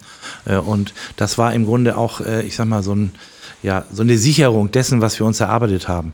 Dass dann bereits ja, nach der Verlängerung, im Grunde ein Jahr später, äh, dann Wäschbrem um die Ecke kommt und da muss man auch sagen, mit einem äh, mit einem sehr guten Angebot erstmal an Lobo rangetreten ist, hat uns dann auch nicht glücklich gemacht und hat äh, dann auch zu schwierigen Gesprächen geführt und auch in der Endphase ich sag mal, zu einem nicht einfachen Verhältnis, weil wenn man weiß, dass ein Trainer geht, dann wird es immer schwierig oder die Absicht hat er jetzt auch gehen zu wollen. Das ist jetzt so ein bisschen vergleichbar vielleicht mit der Situation Flick-Nagelsmann. Das ist immer nie einfach äh, und da haben wir dann relativ offen drüber gesprochen, uns dann dafür entschieden, ihn auch gehen zu lassen, was dem Verein auch sicherlich am Ende gut getan hat. Aber wir haben danach äh, sicherlich auch oder in der Zeit auch Befürchtungen, was passiert dann äh, und, und, äh, und, und was, äh, wie geht's dann weiter. Aber das war, das war, meine ich, auf der anderen Seite auch die etwas schwierige Seite. Also anders als Thomas, der gesagt hat, erste Priorität, zweite Priorität, dritte Priorität, hat Lubo da sicherlich auch vielleicht berechtigterweise ein bisschen anders gedacht, aber äh, das, das äh, haben wir dann am Ende ja auch entsprechend gut gelöst. Gut, ihr habt dann am Ende äh, ja einen sehr guten Nachfolger gefunden. Auf jeden Fall. Kann man so sagen. ja, obwohl äh, er ja nicht die allererste Idee gewesen ist. Was mich, muss ich sagen, mich persönlich äh, gewundert hat. Also für mich wäre er von ja. außen betrachtet äh, war eigentlich die, eigentlich die logische Wahl. Wie, am Ende habt ihr euch dann doch für Mike entschieden, nach, nach, nach ähm, anderen Überlegungen. Wie, wie ist denn, wie dann die Entscheidung für Mike Machulla gefallen war? Äh, hast du es eher als Wagnis äh, angesehen oder war das mit voller Überzeugung? Naja, ein bisschen muss ich dir widersprechen. Also es war, Mike Machulla war von Anfang an eine der Optionen. Man muss sich natürlich, wenn ein Trainer wie Lubo Mivrandis geht, sehr erfolgreich, Champions League-Sieger, deutscher Pokalsieger, Gedanken machen, wie halten wir das Niveau? Wie können wir auch der Mannschaft das Gefühl geben, pass mal auf, ihr bekommt jetzt einen Trainer, A, den ihr kennt, vor dem ihr auch den nötigen Respekt haben müsst, den ihr auch anerkennt, der auch umgekehrt, ich sag mal, äh, ich sag mal, mit seinen Vorstellungen das auch umsetzen kann. Dann sind wir natürlich gefordert als Vereinsführung, und ich auch als Geschäftsführer, sich Gedanken darüber zu machen, wer könnte das tun. Da war von Anfang an Mike Machulla dabei. Wir haben uns natürlich aber auch mit anderen nur sehr kurz auch getroffen, unterhalten und Gedanken gemacht. Sind ja sicherlich auch Namen bekannt. Aber dann haben wir uns, ich glaube, schon sehr schnell, auch mit einem, muss man auch fairerweise sagen, auch mit einem Hinweis. Ich habe mit Lubo dann auch mal drüber gesprochen. Er hat gesagt, ich kann nur empfehlen, auch Mike Machulla zu nehmen, weil ich habe mit ihm jetzt zwei Jahre zusammengearbeitet. Äh, der hat das muss man auch sagen, im letzten halben Jahr schon sehr viel auch im Umfeld gemacht, äh, äh, im, im Trainerbereich. Und dann haben wir, ich sag mal, uns dann relativ schnell auf, auf Mike auch fokussiert. Und ich erinnere mich an eine Beiratssitzung, wo wir dann auch die entscheidende Frage an Mike gestellt haben und die hat er so eindeutig beantwortet, dass dann auch jeder Zweifel ausgeräumt war. Möchtest du, kannst du, willst du Trainer dieser SG werden mit der, mit dem, mit der, mit der großen Vorgeschichte und der Historie? Und Mike hat ohne zu überlegen Ja gesagt und von daher war für mich und für uns alle, für mich sehr eindeutig klar, dass das die richtige Wahl ist und haben wir an dem Abend im Grunde auch gleich um, um auch zu zeigen, dass wir an ihn glauben, äh, auch gleich einen Dreijahresvertrag gemacht. Was ich im Nachhinein nicht nur im Nachhinein. Ich bin eigentlich von Anfang an äh, überzeugt äh, von Mike gewesen. Das weiß Mike auch in unserer Zusammenarbeit, dass das die richtige Entscheidung war. Und er hat das Vertrauen ja auch mehr als gerechtfertigt. Das kann man ja äh, nicht, nicht, äh, nicht, nicht anders sagen. Und er hat natürlich auch eine neue, andere Ära eingeleitet. Er hat viel verändert. Äh, und äh, ja, über das, was danach gekommen ist, kommen wir sicherlich auch nochmal, weil das, äh, die Erfolge sind ja nicht weniger geworden. Äh, du sagst, er hat viel verändert. Thomas, aus deiner Sicht, was hat Mike verändert? Ja, also ich finde, ja, Mike und, und Lubo sieht vielleicht das, das Handballspiel ähnlich. Die haben ja auch zusammengespielt und äh, zusammengearbeitet und darüber wahrscheinlich auch ganz viel Handball äh, gesprochen. Ne? Und, ähm, aber den Art wie die, wie die so die Sachen siehst, was Dirk auch vorher äh, äh, geklärt hat, also erzählt haben. Lupu wollte seinen Weg gehen und er wollte Einfluss überall haben. Äh, da hat Mike das ein bisschen anders gemacht. Er hat so Leute reingeho reingeholt, da vielleicht mehr Ahnung haben, äh, auf einige Stellen, so Athletik, äh, Ernährung, Torwarttrainer. Also da, da, er hat Leute reingelassen in dieses Konzept äh, wo Lubo wollte das mehr mit Mike allein äh, steuern und auch die verschiedenen Sachen, äh, Krafttraining und so selber, wo man kann ja lange darüber diskutieren, was ist das, das Beste. Ähm, ich glaube nicht, da findest du keine so Lösung, das ist richtig, das ist falsch. Ähm, aber der Unterschied, äh, Aufgaben wegzugeben oder abzugeben und Vertrauen zu haben, dass andere Leute das vielleicht anders oder besser oder was weiß ich machen kann für, für den Mannschaft. Das hat Mike äh, mehr gemacht als Lubo. Ähm, aber ich glaube, diese Kombination, dass Lubo was gebaut haben und Mike das mit seinen Ideen äh, ein bisschen angepasst haben, ich glaube schon, dass das das alles gemacht haben. Also man kann nicht der eine oder der andere den, den, den Lob geben. Diese, diese Mix zwischen, was die, äh, wie die das beide gemacht haben, hat das so geführt, dass das, wo das jetzt ist. Ähm, aber so als Typ auch sind die auch ganz, und Mike ist ruhiger. Lupo hat ja Temperament ohne Ende. wenn, wenn, er, wenn er sauer wird, wird er auch sauer. Ähm, aber das hat ja auch äh, was, uns was gegeben, dass, äh, dass diese, du wirst immer gefordert, dein deine Leistung zu bringen, immer 100% zu geben. Das fordert Mike auch, aber du, du hörst das nur anders, wenn, wenn das nicht klappt. Äh, und, aber das ist ja, das habe ich ja auch, ich habe ja ein paar Trainer gehabt, jetzt mein, mein, meine ganze Karriere jetzt und die haben ja alle Vorteile und Nachteile gehabt, aber statt zu sagen, das ist falsch, dann lernst du trotzdem was davon, glaube ich. Äh, so, so dass es schwer zu sagen, was richtig und falsch ist. Äh, ich glaube, das Wichtigste ist, dass du treu äh, gegen dein, dein Konzept ist und dass du mit deinen dein, ja, dass du, dass du da, dafür stehst, was du sagst, dass du nicht den Respekt verlieren in Kabine oder im Umfeld und so, dass du, wenn du der, der Weg findest äh, oder glaubst, das ist der richtige, dann musst du 100% da gehen und das haben die ja beide gut gemacht, aber ganz unterschiedlich. Mhm. Ja, und, und, ich finde auch sich gut ergänzt und dass er jeder hat von, von dem anderen was mitgenommen und ich glaube, Mike hat das äh, optimiert. Ich glaube auch eine, jetzt komme ich wieder auf die SG zu, zurück, ich glaube eine Stärke der SG ist immer gewesen, dass sie viel Vertrauen in Trainer gehabt hat und die Trainer auch die Möglichkeit gehabt haben, mindestens vier bis fünf, wenn nicht sogar länger, aber ich, äh, äh, Jahre zu arbeiten, um eine Mannschaft auch zu entwickeln. Und das braucht man. Man braucht diese, diese Geduld und auch diesen, diesen Mut, in, in, sowohl in junge als auch erfahrene Spieler zu glauben. Und äh, mittlerweile ist Mike, glaube ich, auch schon fast fünf Jahre da. Ich weiß jetzt nicht genau die Zeit. Ich hoffe auch, er bleibt noch sehr, sehr lange bei der SG, weil er ein absolut passender Trainer ist. Und Lubo wäre sicherlich auch länger geblieben, wenn er nicht nach Westrem gegangen wäre. Und ich glaube, das ist auch ein wesentliches Merkmal der SG immer gewesen. In den Zeiten, wo Trainer lange gearbeitet haben, sehr lange, sind auch immer die Erfolge gekommen. Und ich hoffe, dass das auch in Zukunft so bleibt. Jan, du hast eben gesagt, Mike war für dich eine ganz naheliegende Lösung. Bevor dann die großen äh, sportlichen Höhepunkte mit Mike kamen, nochmal vielleicht zurück zur Chronologie. Die SG wurde dann zweimal Vizemeister noch in den beiden letzten Jahren mit Lubo, äh, jeweils hinter den Rhein-Neckar-Löwen. Thomas leider auch zwei weitere verlorene Pokalfinals. Ich denke mal, das wurmt dich heute bestimmt immer noch. Zumal eins davon wieder gegen den THW war.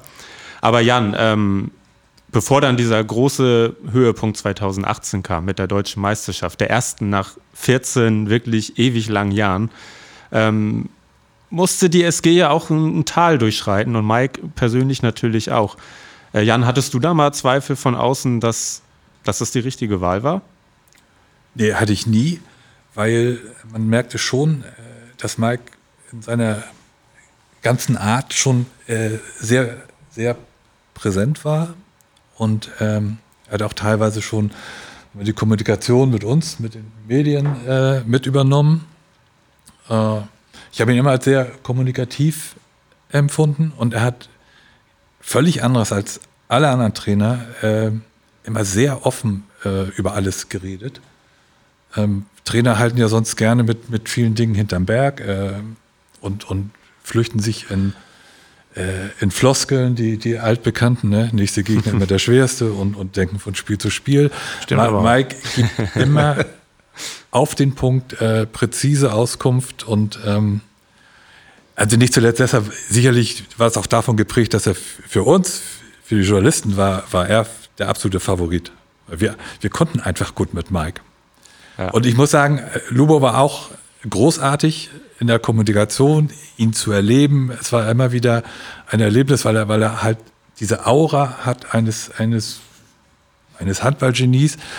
Ich muss aber auch sagen, die letzten Jahre wurden etwas schwieriger für uns in der Kommunikation. Also Luba hatte auch immer ein, meinte ich zu spüren oder andere auch immer schon so ein bisschen Misstrauen, als wollte man jetzt an seinem Thron irgendwie was sägen oder so. Also bestimmte Fragen waren nicht ganz beliebt und okay, vielleicht war es jetzt auch für alle Seiten ähm, an der Stelle äh, sehr gut, dass dieser Wechsel erfolgt ist. Und letztlich haben wir in den beiden Meisterschaften äh, 18 und 19 sind wir uns alle bestätigt. Ähm, du hast die erste noch miterlebt, Thomas. Ähm, wie, das war ja gerade in der Endphase, war es ja sehr interessant, weil sie war, sie war eigentlich weg, die Meisterschaft. Es gab dann noch dieses furchtbare Spiel, äh, diesen Totalcrash in Montpellier. Und danach äh, kam SG auf mal wie Phoenix aus der Asche und wurde noch Meister. Wie hast du diese Endphase, diese Saison? Er schüttelt schon den Kopf. Ja. Erlebt. ähm, ja, aber das, das war ja schon klar für mich, dass mein letztes Jahr bei der SG war. Und äh, ich habe auch versucht, meinen Abschied irgendwie ein bisschen zu planen. Äh, viele wollten gern mein letztes Spiel äh, sehen, auch von also Familie, Freunde aus Dänemark und so. Und äh, das sah ja lange aus, dass ja, wir, wir, wir, kriegt, wir, wir würden Zweite und äh, dann kann ich mich schön verabschieden und äh, ein bisschen mit die den Zeit verbringen, da auch die Tage vorher und so ein bisschen so schönen Abschluss kriegen. Ähm, und äh, aber dann sitzen wir auf, auf die Zerresse da und guckt äh, Rhein-Neckar-Melsung da und also in dem Moment, wo, wo, wo Melsung gewinnt, da, dann, also dann, dann schmeiße ich mein Handy hoch und wir haben die Möglichkeit, deutsche Meister zu werden. Also das war, das war so Euphorie. Diese, also du, du, du guckst das auf Leipzig, ich wollte das nicht gucken. Ich, wollte, ich habe so ein bisschen Leipziger mitgefolgt, so, ja, die, die gewinnen, also, aber guck, so kommen näher, näher Ende da und du guckst so, ah, ja, vielleicht, äh, und du hast nicht so richtig getraut zu denken, dass Melsung dieses Spiel gewinnen wollen. Und ähm, da gewinnen die und also ich, ich kriege Puls 180. So, also das war, das war so ein komisches Gefühl, ruhig zu sitzen auf sein Zerresse und auf einmal fühlst du dich, wie du gerade einen Marathon gelaufen bist. Also und habe auch sofort Tobias, Swan angerufen, was machen wir jetzt? Also wir müssen uns treffen, wir müssen darüber sprechen jetzt. Also da war so viel Unruhe im Umfeld auch so, äh, also das war das war schon, schon, schon komisch, damit umzugehen. Äh, ich hatte ja so viele Pläne gehabt und die müsste ich auch alles ummachen jetzt. Ich, also die Leute konnten ja nicht bei mir alles schlafen jetzt. Ich, ich brauchte meine Ruhe und Fokus auf das letzte Spiel jetzt und äh, das, das war schon praktisch, musste schon viele Sachen geändert werden. Und äh, ja, das ist heutzutage immer noch schwer zu erklären, die letzten paar Wochen da, weil Wann hast du das goldene Sakko besorgt? Das war, das war von Geschäftsstelle, das wusste ich gar nicht. Da, der kam nur direkt vor ich so auf die Bühne gehen müsste, da kam der. So, okay. Also das habe ich nicht selber geplant. Das war das Abschieds eines der Abschiedsgeschenke Ja, für. aber diese Gefühle, also das ist, ähm, da sollen ganz viele Leute bei mir schlafen, den, den Nacht vor, vor Göpping-Spiel da und deswegen habe ich bei meinem Nachbar im Keller geschlafen weil ich wollte meine Ruhe haben. So, ich bin rübergegangen, hat mein hier Kopfkissen und, und alle meine Sachen mitgenommen und ist da unten geschlafen, weil ich konnte nicht da mit zehn anderen Leuten reden. Ich wollte oder sprechen und äh, schlafen da. So, das hat das alles ein bisschen geändert. Und äh, dann kommst du, dann fährst du mit Auto zur Halle. Du weißt, ein Spiel hast du. Dein letztes Spiel nach elf Jahren in Flensburg. Wenn du das gewinnst, dann äh, kommt der beste Abschluss, äh, die du überhaupt äh, in ein Märchen sch schreiben können. Und da steht eine Bühne, da steht schon 3000 Leute und, äh, und schreien, dass deutsche Meister sind nur die SGW. Und du denkst, wenn du jetzt, wenn du das jetzt nicht schaffen, dann das, das, das können wir nicht die Leute anbieten. Also mit dem Druck reinzugehen jetzt, also ich habe, ich habe nie so einen Druck auf meine Schulter gefühlt in ein Handballspiel wie da. Und äh, wenn du das Spiel jetzt guckst, dann denkst du auch, Mann, waren wir rottenschlecht. also, aber das war ja viel mehr als Handball. Das war 14 Jahre Wartenzeit. Der, ganze Stadt war da. Also alle hat nur gewartet. Das, also sogar die Göppinger kamen von Mannschaft. Kasse, Mallorca. Mallorca, Mallorca, keine ja. Ahnung. Da, die, die waren neun Leute da. Das war vier, fünf junge Leute, die wir überhaupt nicht kennt. Sieben Feldspiele. Ja, genau. Der, der Alan Damgaard, der, der dänische Spielmacher, kam schon bei der Mittellinie vor Aufwärmung. Ey, dann kriegst du deine deutsche Meisterschaft. So. Und ich so, hä? Wir haben noch ein Spiel, na, wir müssen ja gewinnen. Aber für die war das ja klar. Wir, wir hauen die weg. Wir, wir lassen uns feiern als deutsche Meister. Aber da, also diese Lockerheit, das konnten wir gar nicht hinkriegen. Also so, das war schon hammerkomisch. Hast, hast du dir das Spiel tatsächlich nochmal in voller Länge angeschaut? Nein. Hast ich habe so also einige so fünf Ja. Minuten da, also ich, ich kann das nicht an, also nein. Dirk, wie ist es bei dir? Aber mir ist es eigentlich ähnlich gegangen wie Thomas. Also äh, als dann, äh, als wir als Melsung dann gewonnen hatte, äh, da war uns klar, jetzt haben wir wieder die einmalige Chance seit 14 Jahren. Das ist das, wofür wir eigentlich auch arbeiten. Im Jahr davor war es ja auch relativ knapp, äh, dass wir, da sind wir auch Zweiter geworden. Äh, und ähm, ich, ich kann mich nur an, an, daran erinnern, dass dieser Druck immens war. Äh, wir haben dann ja lange überlegt, was man eigentlich nicht machen soll. Planen wir eine Meisterfeier oder nicht? Wir haben gesagt, nein, wir planen keine Meisterfeier, überhaupt nicht. Äh, bauen aber trotzdem die größte Bühne auf, die zu erreichen ist, die größte Leinwand, die wir, die ich glaube, die ist irgendwie aus Holland, ist die dann rangekarrt worden, weil das da ja auch schon Open Air Festivals gab. Dann äh, waren auf einmal vor dem Spiel schon wirklich über 3000 Leute da. Die Halle war komplett ausverkauft. Dann kommt noch dazu, daran erinnere ich mich auch noch, dass ungefähr eineinhalb Stunden äh, vor Spiel Daniel Günther oder sein Büro anruft und sagt, ja, ich bin gerade in Flensburg und der äh, dänische Ministerpräsident ist auch da. Wir würden auch gerne in die Halle kommen. Die Halle war ja schon komplett voll. Das haben wir dann auch irgendwie hingekriegt, dass er dann noch gekommen ist. Hat ja, die haben hinterher auch noch mitgefeiert. Äh, und woran ich mich noch erinnere, das wird mir auch nicht aus dem Kopf gehen, wir, das, wie Thomas beschrieben hat, das Spiel lief ja komplett anders, als wir gedacht haben. Äh, und in der Halbzeit habe ich mit Lars Christiansen bei Sky ein Interview gegeben und dann lagen wir, glaube ich, unentschieden oder zurück. Wir lagen mit einem Tor zurück. Ihr wart auf jeden Fall nicht deutscher Meister. Wir waren nicht deutscher Meister zu dem Zeitpunkt. Und dann fragte äh, der damalige, ich glaube, das war äh, Jens Westen, fragte, ja, äh, wie sehen, im Moment sind Sie ja nicht deutscher Meister, wie sieht das denn aus? Was erwarten Sie noch? Dann sagte Lars Christiansen mir, ja, das ist alles äh, kein, keine Probleme. Wir werden äh, die letzte Viertelstunde, wir werden gewinnen und dann äh, machen wir das schon alles klar ich habe auch gehofft und gedacht, dass das so kommt, aber es kam ja nicht so.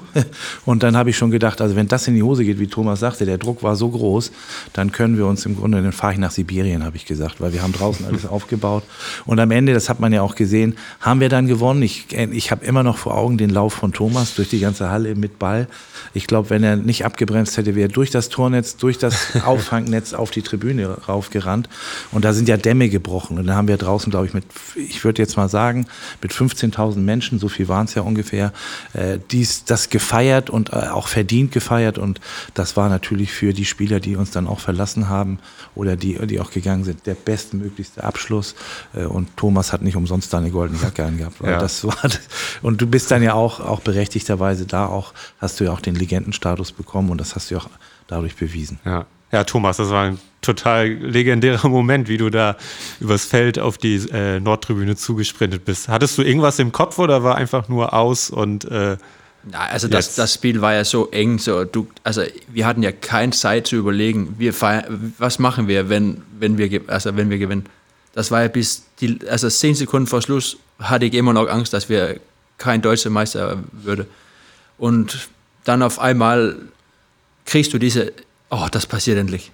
Und mein erster Gedanke war, diese Nordtribüne, die haben so lange gewartet, die haben uns so viel, also die haben genau so, so viel gelitten wie, wie, also wie alle anderen. Und da war das nur, ich, ich, ich, ich sprinte dahin jetzt und dann lasse ich mit die feiern. Also das war das Erste, was ich gedacht habe. Ich, ich, ich gönne die, die Fans das so gerne, dass lass uns erstmal alle die letzten Sekunden zusammen genießen. Also das war schon so, wo man denkt, nachher, ne, Familie sitzen da, Freunde, also, aber diese, die Fans haben das so verdient und lass uns das, die ersten Sekunden gemeinsam hier jubeln. Das ja. war krass. Herrlich. Ja. Und neben dir liegen äh, einmal die Goldmedaille von der Meisterschaft und auch die von der Champions League 2014. Wo, wo hast du die zu Hause? Haben die einen Ehrenplatz, damit du genau diese Erinnerung äh, immer wieder ja, präsent kriegst?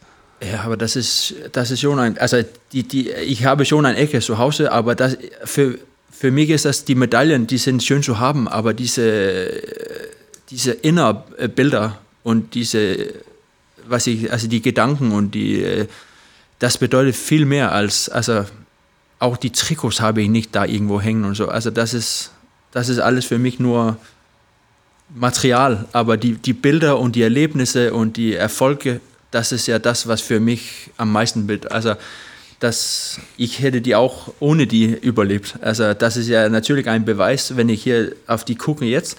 Aber die Bilder, was ich im Kopf habe für, jeder Triumph, das ist für mich das, das Beste, was gibt. Das ist diese Gefühle, was man immer noch so, ja. Ja. Schön, ja. schön. Wir könnten ewig drüber reden. Ich habe noch eine, eine Sache, die, die ich noch so im Kopf habe. Ich weiß, dass diese Erleichterung, wie Thomas das beschrieben hat, nachher unglaublich spürbar war. Also wie gesagt, 14 Jahre warten auf die nächste deutsche Meisterschaft. Immer, immer wieder, das glaube ich wird jetzt nicht mehr passieren, äh, immer wieder dieses Gefühl zu haben, der, der ewige Zweite. Äh, das glaube ich ist jetzt endgültig mal ausgeräumt äh, für, die, für die nächsten Jahre, hoffentlich Jahrzehnte.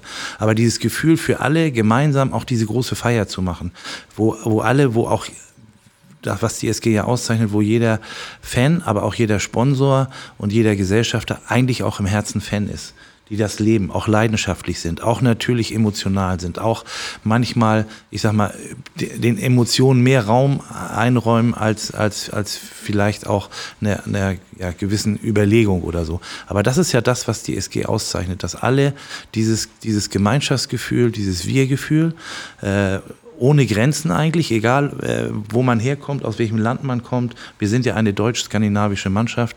Äh, das hat dieser, dieser, dieser, ja, dieser deutsche Meistersieg 2018 eigentlich sehr deutlich gezeigt, weil äh, ich erstaunlich fand, fand äh, aus, aus wie viel skandinavischen Ländern, deutschen Ländern, äh, also auch, auch, auch deutschen Regionen, die Leute zu uns zum Feiern gekommen sind. Das, das, das hat mich damals auch wirklich berührt und da haben wir auch sehr großartig gefeiert, muss ich sagen.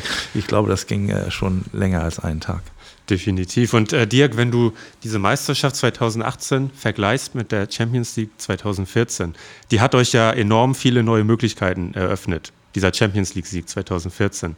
Ähm, ist da bei der Meisterschaft nochmal was, was Ähnliches passiert oder war das nur dieses i-Tüpfelchen für euch?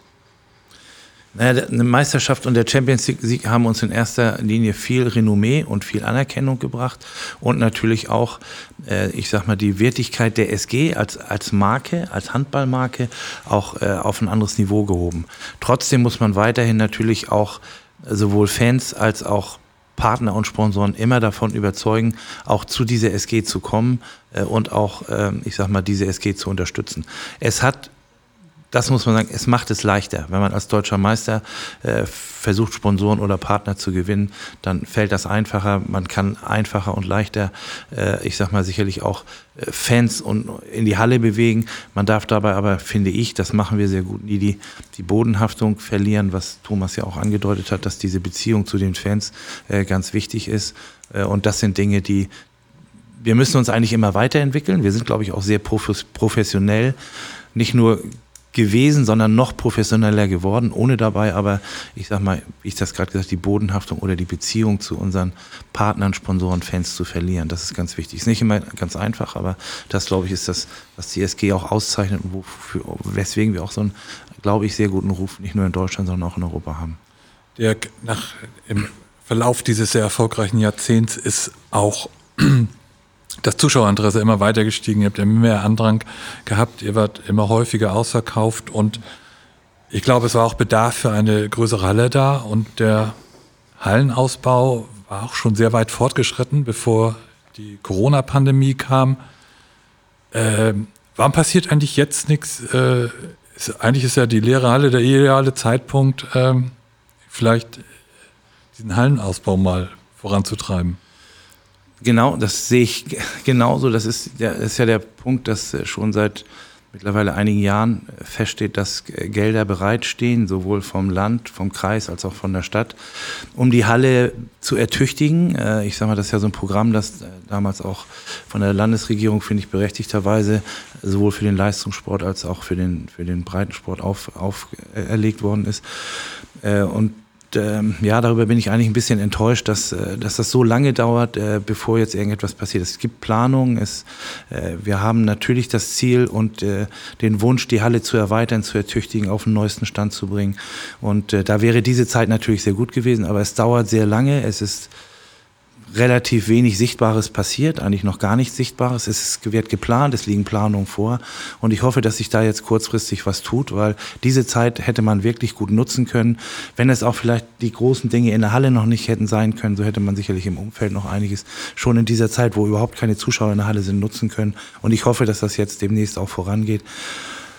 Wir haben auf jeden Fall den Wunsch, die Halle zu optimieren und natürlich auch äh, die Zuschauerzahlen zu erweitern. Ich muss fairerweise sagen, ich kann nicht beurteilen, wie es nach, nach der Pandemie dann, wenn die, wenn die mal äh, überstanden ist, weitergeht. Äh, aber wir haben nach wie vor ungefähr 1000 äh, Interessenten auf, auf Listen, die gerne in die, in die Halle möchten. Das war zumindest vor Corona so. Und man hat ja auch gesehen, dass insbesondere in Bundesliga-Zeiten alle Sitzplätze ausverkauft waren und dass wir auch in dem Bereich des Umfelds einiges optimieren müssen und wollen, um auch wettbewerbsfähig äh, zu bleiben in Europa. Und da hoffe ich, dass äh, da jetzt mal ein bisschen Geschwindigkeit reinkommt. Wir werden da auf jeden Fall weiterhin versuchen, den Druck äh, hochzuhalten. Ich bin aber ehrlich, ich bin schon ein wenig enttäuscht darüber, dass bislang so wenig passiert ist.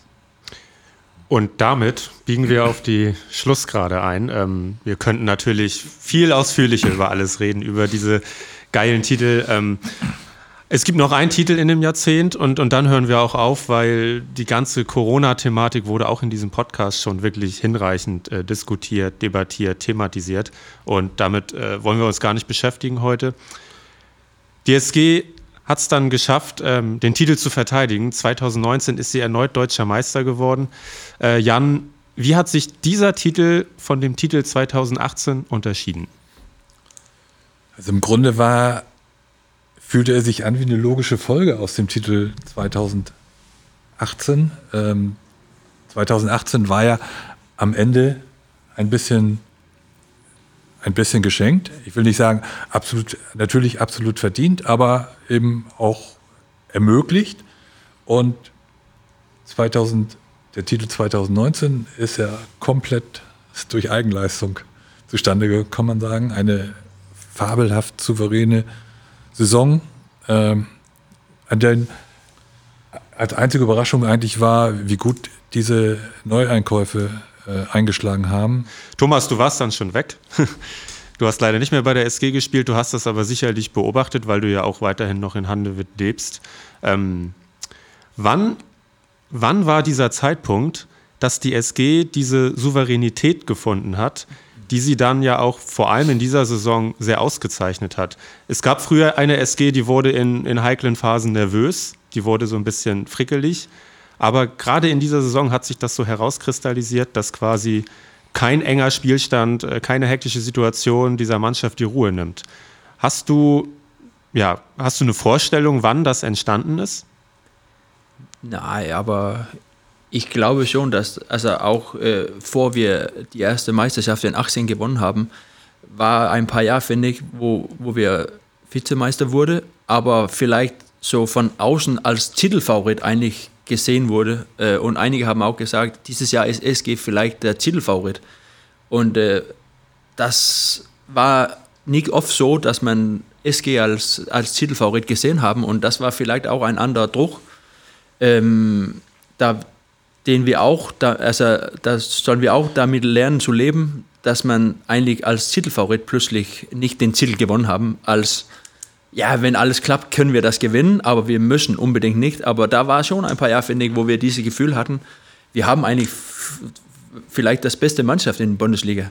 Und wenn du dann nicht gewinnst, dann kommt ja auch mehr Druck, glaube ich. Und das war auch ein bisschen, was auch in den letzten Jahren von Lubo vielleicht, äh, den Druck von außen war vielleicht auch ein bisschen anders. Und dann, dann lernst du ja auch und kriegst Erfahrung damit, irgendwie rumzugehen. Und du, du, du wirst ja nicht ein Meistermannschaft in, in, über, über, über Nacht. Also das dauert, du, du brauchst Erfahrung da, dafür, irgendwie hochzukommen. Und ähm, dann, dann gewinnst du die Meisterschaft in 18 und diese Erleichterung, äh, was du damit so irgendwie von die Schüler wegnimmst, das, das bringt vielleicht auch das nächste Stück Arbeit ein bisschen einfacher, dass man nicht dieses Gefühl haben, oh, wenn die das wieder nicht schaffen. Also das, ich glaube, die Arbeit für alle war dann plötzlich ein bisschen einfacher. Also ich ähm, glaube, äh, in der Wahrnehmung heute, die Mannschaft hat äh, eine andere Ausstrahlung, als sie noch vor drei, vier, fünf Jahren hatte. Äh, Druck wird heute als etwas. Ja, das war mir diese. Wird, wird, heute als etwas genommen, mit dem man einfach ganz selbstverständlich umgeht. Ach ja, es Das war so ein, ein Spitzenmannschaft, der da hängt. Also, weil ich, also, wie ich das erinnere, in diese 18, 19 Saison, da war auch ganz viele enge Spiele von Anfang an, da wurde mit einem Tor gewonnen. Ja. Und das wurde vielleicht früher mit einem Tor verloren. Mhm. Und das macht ja die Unterschiede in der Bundesliga. Wenn du von Anfang an ein, zwei Spiele verlieren, die du nicht verlieren sollst, dann reden man schon über, dann ist meistens ja weg. Und wenn du dann gewinnst, dann kriegst du mehr Selbstvertrauen. Ich glaube, die so Selbstvertrauen für ganze Verein, für wie man die Sachen machen, also das war alles so ein bisschen locker alles. Und diese Glauben, dass wir auf einen richtig guten Weg waren, oder das SG auf einen guten Weg. Ich kann ja nicht wir sagen, ich war nicht da, aber trotzdem ein Wir-Gefühl. Da kannst du wir sagen. Ja, aber, kannst immer wir sagen. Ähm, aber ich glaube, dass das alles war so, jetzt, wir sind ein Spitzenmannschaft. Wir können alles gewinnen, wenn wir gut, das, das Job gut machen. Und die Spieler kriegen Erfahrung und die wissen, wie das ist, Titel zu gewinnen. Und diese Erfahrung, das kannst du nicht nur, also das musst du erleben. Also meine, glaub, was- meine, ja. meine Erfahrung zum Druck ist, äh, ist eine völlig andere. Das habe ich gar nicht versucht, äh, mir anzueignen und auch über die Jahre gelernt. Druck ist äh, eigentlich äh, nicht dazu da, um irgendetwas platt zu machen oder kaputt zu machen, sondern man muss, äh, finde ich, die Fähigkeit haben, Druck in die richtige Richtung zu bringen und zu kanalisieren. Und wenn man das schafft, und da hat, glaube ich, Mike ein gutes Gespür für gehabt, dass der Druck der ersten Meisterschaft, die hat Thomas ja ein, eindrucksvoll beschrieben, wie der Druck da weggefallen ist, dass man im nächsten Jahr dann in der Lage ist, den Druck, der von Anfang an da war, dann richtig zu kanalisieren und in die richtigen Bahnen zu lenken. Und das ist auch eine Fähigkeit, ich sag mal, eines guten Trainers, das hinzubekommen und auch die Mannschaft da mitzunehmen und den Druck eben nicht dahin zu lenken, dass man sagt, jetzt bin ich an die Wand gepresst und habe keine Möglichkeit mehr irgendwo hinzugehen, sondern Druck muss eigentlich dazu dienen, eigentlich quasi einen nach vorne zu drücken und nach, äh, nach links oder rechts Wege aufzuzeigen, die man dann vielleicht noch anders oder besser machen kann. Das ist zum Beispiel meine Einstellung, wenn es klappt nicht immer, aber mit Druck umzugehen und das hilft eigentlich. Ja, was mich da sehr beeindruckt hat nach der äh, Niederlage in Kiel dann, die das Saisonfinale ja nochmal richtig spannend gemacht hat, wie souverän die SG dann eigentlich durch diese letzten Saisonspiele marschiert ist. Da waren ja auch noch schwere Spiele dabei. Ähm, ich weiß, die Füchse waren hier, Melsung war hier.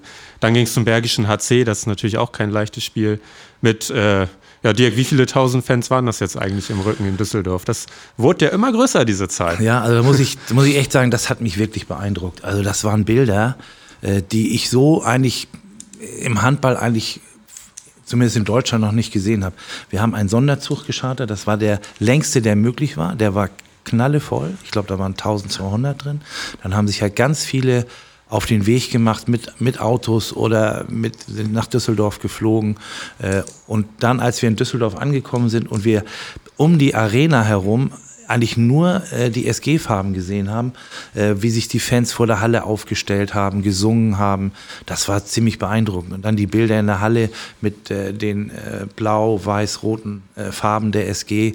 Äh, das war schon echt, äh, ich sag mal, sehr beeindruckend. Die Bilder, das sind, wie Thomas sagt, diese Bilder gehen einem nicht aus dem Kopf. Wenn man in die Halle reinkommt, wie da gesungen wurde, auch mit welcher Freude die Mannschaft da unterstützt wurde. Auch das Spiel war übrigens nicht ganz einfach. Das hat auch Nerven gekostet. Auch da ist, haben wir eine große Erleichterung gehabt. Und was ich dann eben auch gut fand, dass sich die Mannschaft hinterher natürlich sofort äh, auch gefreut hat, gejubelt hat und wir sind dann ja auch zurückgeflogen nach, nach Flensburg.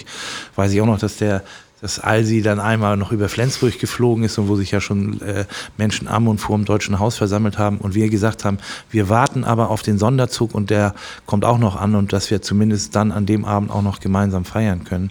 Das waren tolle Bilder und äh, auch diese Meisterschaft ist, hat genau so, ein- so ein prägendes hinterlassen wie jede andere Meisterschaft auch. mit einem völlig glückseligen, daran erinnere ich mich sehr gut, Tobias Karlsson, der natürlich dann nach dem letzten Spiel seiner Karriere vollkommen hin und weg war. Also der wirkte so dermaßen gelöst. Ähm, das war schon schön zu sehen.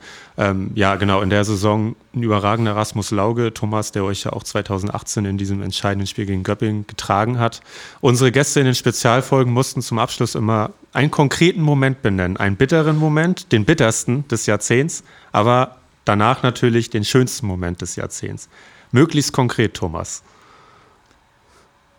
Jetzt überfalle ich dich. Ja, genau. äh, nein, also wir haben schon darüber gesprochen, den, den Pokalfinale in 14 ähm, gegen Berlin. Ja. Äh, das war schon da, wo wir gedacht haben, jetzt können wir endlich diese Titel gewinnen. Und dann wird es nicht so und das war auch knapp am Ende und das war schon eine riesen, riesen Enttäuschung, auch weil wir eigentlich mit 5, 6 Tor vorne lag da Anfang des Spiels und alles war eigentlich so wie, wie gehofft und geplant, aber ja, das tat richtig weh und ähm, ja, die zwei Medaillen, was hier vorliegen, äh, Deutsche Meister und Champions League, äh, der, also der Medaille für sich ist der Champions League für mich das Größte, was, was ich finde, dass man gewinnen kann. Äh, aber den, den Deutschen Meister war ja mein letzter Tag, äh, da wo ich so lange meinen Traum gelebt habe. So, wenn du alle die Gefühle zusammenlegen, war das auf gleichem Niveau. So, das, das, das müssen die beide sein. Okay, Dirk. Ja, das äh, schönsten Momente ich habe nicht einen, sondern äh, das ist genau wie Thomas sagt, Champions League Sieg und die erste deutsche Meisterschaft 2018 weil das sind die Bilder, die man vorher, während und hinterher nicht aus dem Kopf rauskriegt. Das bleibt. Und der bitterste Moment auch, kann ich auch wiederum sagen, diese Niederlage im Pokalfinale. Aber für mich auch äh, ein sehr bitterer Moment äh, war die Niederlage in Kielce, wo wir durch einen unfassbar schlechten Pfiff, ich glaube, du hättest die Meter kriegen sollen, Thomas, warst ah, du das nicht? Das äh, durch einen gehabt. unglaublich schlechten Pfiff äh, nicht nach Köln gekommen sind. Wir hätten zwar noch den 7 Meter verwandeln sollen, aber wenn wir den 7 Meter reingeschossen hätten, wahrscheinlich wieder Hampus Wanne, dann wären wir in Köln gewesen. Das war damals bitter. Das hat uns auch in der Phase echt ins Wanken gebracht, weil wir sehr oft rechtfertigen mussten, dass eine Entscheidung zu so einem wichtigen Sieg oder einem wichtigen Schritt nach Köln zu kommen, nicht abhängig sein muss nur von einem ganzen Spiel, sondern manchmal auch nur an so einer einzelnen Szene äh, hängt. Und das fand ich schon ausgesprochen bitter. Das hat echt wehgetan. Da hat sich auch noch Lauge da, verletzt. In ja. dem Spiel hat sich dann auch noch Lauge verletzt. Und man darf auch nicht vergessen, dass dann äh, Lauge dann auch noch in, in Hamburg versucht hat zu spielen was dann nicht mehr ging. Also das war, das waren schon, das war für mich ein sehr bitterer Moment und hat uns auch, ich sag mal, arg getroffen in, in, in der Substanz. Und das haben wir, auch daraus haben wir gelernt oder muss man lernen.